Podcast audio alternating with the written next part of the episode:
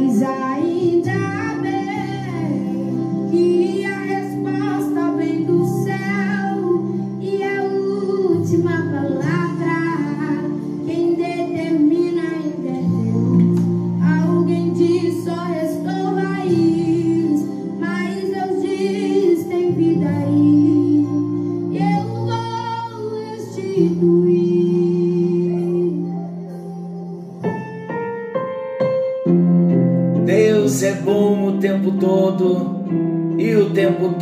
Deus é bom. Graça e paz, estamos juntos, estamos de volta com mais um encontro com Deus. Eu sou o pastor Paulo Rogério e juntos estamos compartilhando da palavra, compartilhando do amor do nosso Deus. Algo novo está vindo à luz e nós estamos vivendo essa expectativa de recebermos de Deus todos os dias algo novo. Estamos desejosos de vivermos experimentando a bênção experimental. É, a, é o melhor que temos de Deus, o experimental. Estamos desejosos de viver tudo que Deus já prometeu que Ele nos daria, que Ele nos faria. Queridos, nós estamos estudando sobre personalidades restauradas. E não é só um estudo. Na verdade, personalidades restauradas, primeiramente nós estudamos, e o estudo é uma instrução para um investimento. Então nós estudamos e investimos na nossa vida. Recebemos luz através da instrução, recebemos a direção, o esclarecimento de Deus sobre áreas da nossa alma que precisam ser trabalhadas, e logo após recebermos a instrução, é trabalhar então investindo na nossa vida pessoal. Eu quero começar orando, falando com o Senhor, e eu gostaria que você também orasse comigo em gratidão ao nosso Deus e que Ele possa estar nos ajudando, nos abençoando nesse tempo. Querido e amado Senhor, na tua presença nós estamos em mais um encontro com Deus. Nos humilhamos debaixo da tua potente mão, para que no devido tempo o Senhor nos exaltes. Lançamos sobre ti toda a nossa ansiedade, porque o Senhor tem cuidado de cada um de nós. É grande o teu cuidado. Somos sóbrios, somos vigilantes, porque sabemos que o nosso adversário, o diabo, ele anda em derredor, rugindo como leão, procurando a quem ele possa tragar. Por isso, ó Deus, nós resistimos firmes na fé, sabendo que os mesmos sofrimentos estão se cumprindo entre os nossos irmãos no mundo.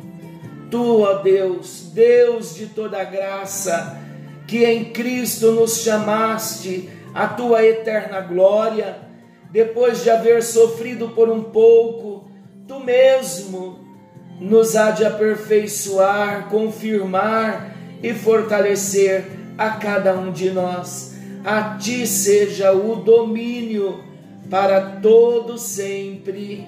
Amém. Amém. E graças a Deus. Pastor, parece que nós lemos um versículo, nós oramos o versículo. 1 de Pedro 5, versículo 6 ao 11. Uma boa sugestão para nós estarmos orando a palavra. Vocês se lembram que nós precisamos estar orando a palavra, trazendo as promessas da palavra em oração? Esse é o propósito do nosso Deus para cada um de nós. Queridos, algumas instruções muito importantes para nós, porque nós estamos falando dos princípios de conquista. O dar é de Deus, o possuir é, é do homem. Nós precisamos possuir, nos apropriar do que Jesus Cristo já fez por nós na cruz do Calvário. E é importante nós encerrarmos esse assunto. Se você não está situado no assunto, eu te aconselho a ouvir os encontros anteriores. Você deve ter no seu celular. Se você não tem, você pode acessar a plataforma do Spotify, Encontro com Deus, Pastor Paulo Rogério, e ali então você pode acessar todos os encontros de personalidades restauradas e muitos outros que nós temos ali. Mas é importante, quando falamos dos princípios de conquista, é importante nós lembrarmos que Satanás, ele busca roubar o cristão. Jesus, ao estabelecer um contraste entre a sua obra, a obra dele, de Jesus, e a obra de Satanás, ouça o que Jesus declarou. É um texto muito conhecido e nós precisamos nos apropriar da bênção do texto, mas termos ciência do propósito de Satanás. Olha o que a Bíblia diz: o ladrão não vem senão para roubar, matar e destruir. Eu vim para que vocês tenham vida e a tenham em abundância. É assim que Jesus define o inimigo. O inimigo é definido como ladrão. Ele é ladrão, ele é atrevido, ele não respeita o direito dos outros ele vai nos enfrentar não respeitando os nossos direitos. Agora, como nós devemos enfrentá-lo? Para enfrentarmos o inimigo, nós devemos estar seguros da nossa posição, da posição que nós ocupamos em Cristo. E vamos lembrar também, aqui cabe bem nós lembrarmos que o diabo, além de ladrão, ele é mentiroso. Ele mente a respeito de Deus, ele mente a respeito dele mesmo e ele vai mentir a respeito de nós. Ele faz a sua guerra suja. E a guerra suja de Satanás vem com um pacote de mentiras. Estamos entendendo o que Deus está nos falando? É impossível dar ênfase exagerada à necessidade de conhecermos a palavra de Deus.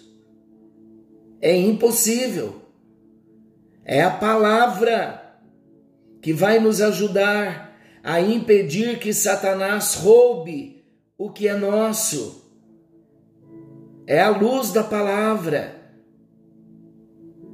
porque o propósito do inimigo é entrar em nosso meio para cegar os nossos olhos. Ele quer nos impedir de vermos a verdade da palavra de Deus com um propósito: nos manter ignorantes da nossa posição em Cristo. Porque se formos ignorantes com respeito à nossa posição em Jesus, assim vai ser muito mais fácil para o inimigo conservar-nos como pessoas miseráveis quando nós somos legalmente ricos em Deus. Só um sólido domínio da palavra, só um sólido domínio da Bíblia vai nos permitir detectar os ardis do maligno. No nosso culto de ontem, Deus me trouxe um entendimento tão maravilhoso sobre quem somos em Cristo, onde estamos, como estamos. Ele nos instruiu a estabelecermos plataformas firmadas na palavra do Senhor, uma vida inabalável em Deus. Então vamos pensar em algo muito importante que vai nos ajudar nessa nova plataforma. Vamos nos colocar diante de Deus, lembrando, tendo quatro lembranças.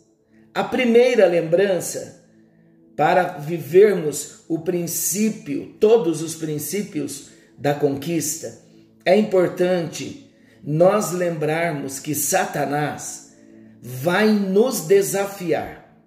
Ele sempre desafia o cristão. Ele desafiou até Jesus.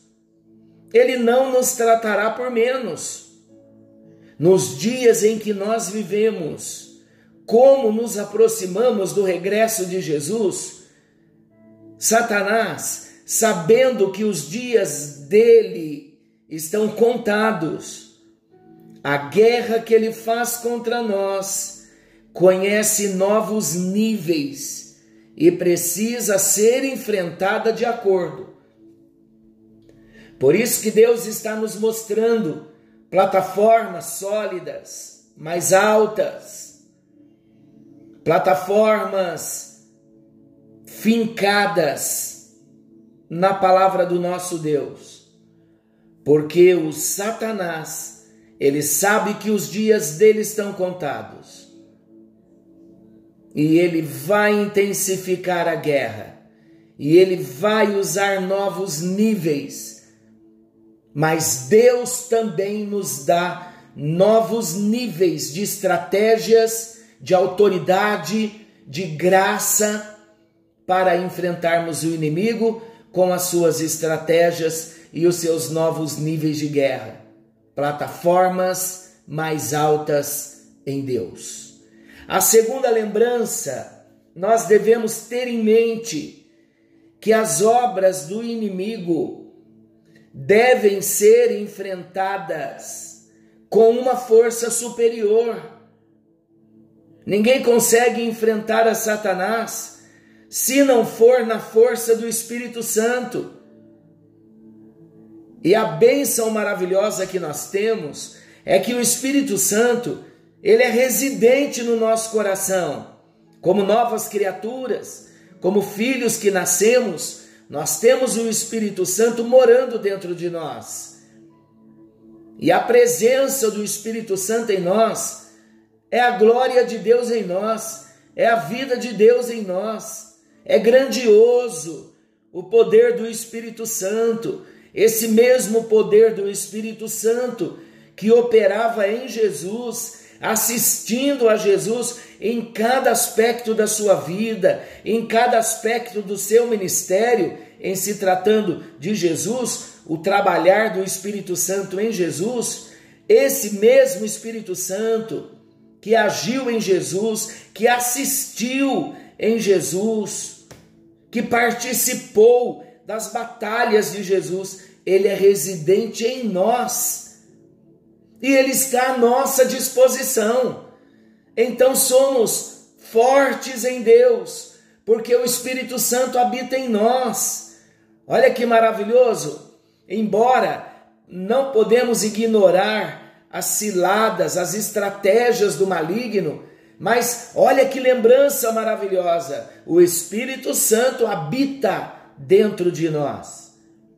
A terceira verdade que nós precisamos lembrar é que a cruz de Cristo, a cruz que Jesus sofreu e pagou o preço pelos nossos pecados, a cruz é o centro da derrota de Satanás. Glória a Deus.